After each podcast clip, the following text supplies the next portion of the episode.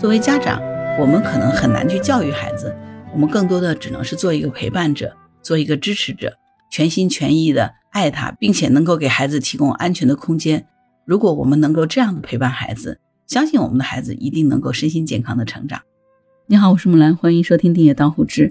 作为家长呢，我们总是希望自己的孩子能够落落大方的和人交往，从小呢能够学会如何跟不同的人相处，交到很多好朋友。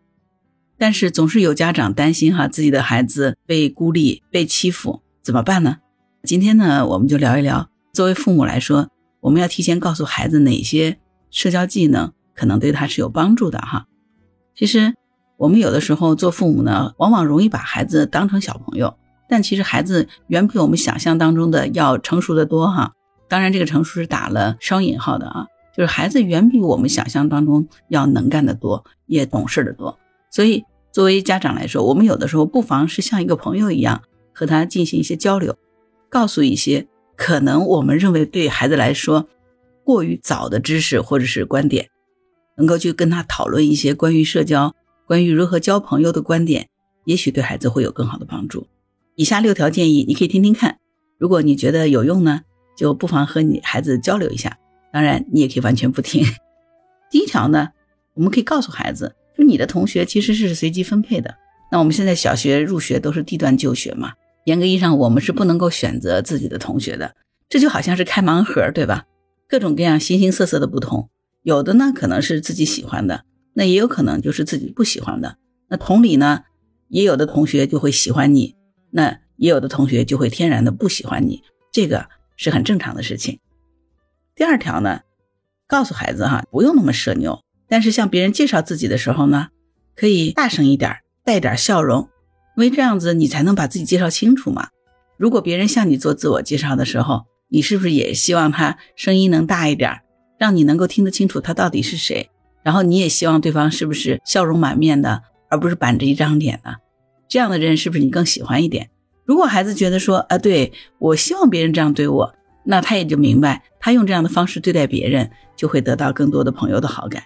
第三条呢，要告诉我们的孩子，其实这个世界那么多人，不是所有的人都适合当朋友，所以呢，也不必赶着一定要和同学去交朋友，而是大家在交流合作的过程当中，逐步逐步找到那个朋友。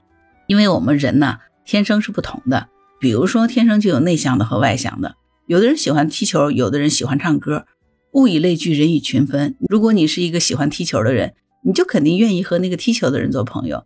而如果你是喜欢唱歌的人，你就很少会有机会和踢球的人一起去玩乐，那和踢球的人成为朋友的可能性就会比较小。最终我们都会去找那个和自己谈得来的人嘛。所以世界这么大哈，不是所有的人都适合当朋友。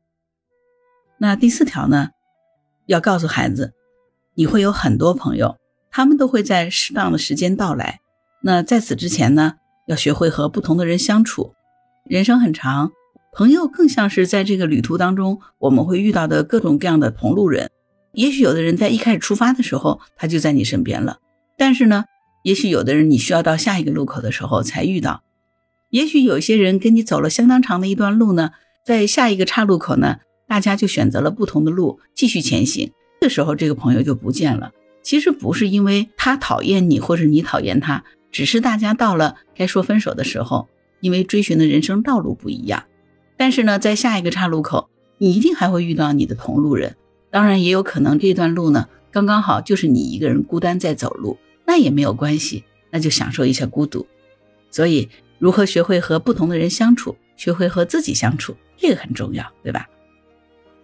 第五条呢，就是我们每个人其实都有自己擅长的领域，所以呢，你朋友之间相处，有的时候就是取长补短，互相学习，共同进步。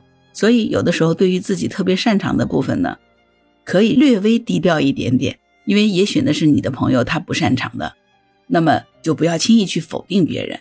你也不希望你不擅长的部分被那个特别擅长的朋友所否定，对吧？朋友和朋友之间就是互相的包容和宽容，才能走得更长远。因为每个人他都不是全能的，总有自己所长和自己所不长，不轻易的去否定别人。没有一个人愿意和经常否定自己的人做朋友，对吧？第六条呢，每个人呢都有自己的爱好，对吧？哎，有的人喜欢踢球，有的人喜欢唱歌，有的人喜欢画画，有的人喜欢看书。所以你不喜欢的，不见得是别人不喜欢；你觉得不好玩的，不见得是别人不觉得好玩。就像你喜欢画画，可能在一个不会画画的人眼里呢，就觉得特别无聊，并不是你画画画错了，而是对方可能还不太懂得欣赏你的画而已。如果这个时候别人评价你画的乱七八糟，你可能也会不开心。那么反向来想一想呢？也许你不理解同学为什么喜欢那件事儿，只是因为你还不懂得欣赏他而已。所以不轻易的对别人做评价，也能够让你赢得更多的朋友的喜欢。好了，觉得如果我们跟孩子去探讨这些问题，是不是对孩子更加有帮助呢？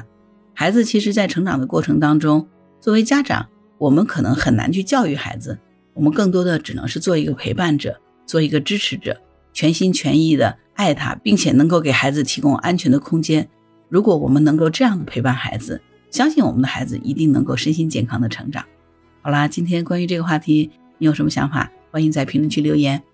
如果你喜欢木兰的节目，欢迎收听、点赞、订阅、转发、当后知。当然，如果你喜欢木兰，也可以加入木兰之家听友会，请到那个人人都能发布朋友圈的绿色平台，输入木兰的全拼下划线七八九就可以找到我了。好啦，今天就到这儿，我是木兰，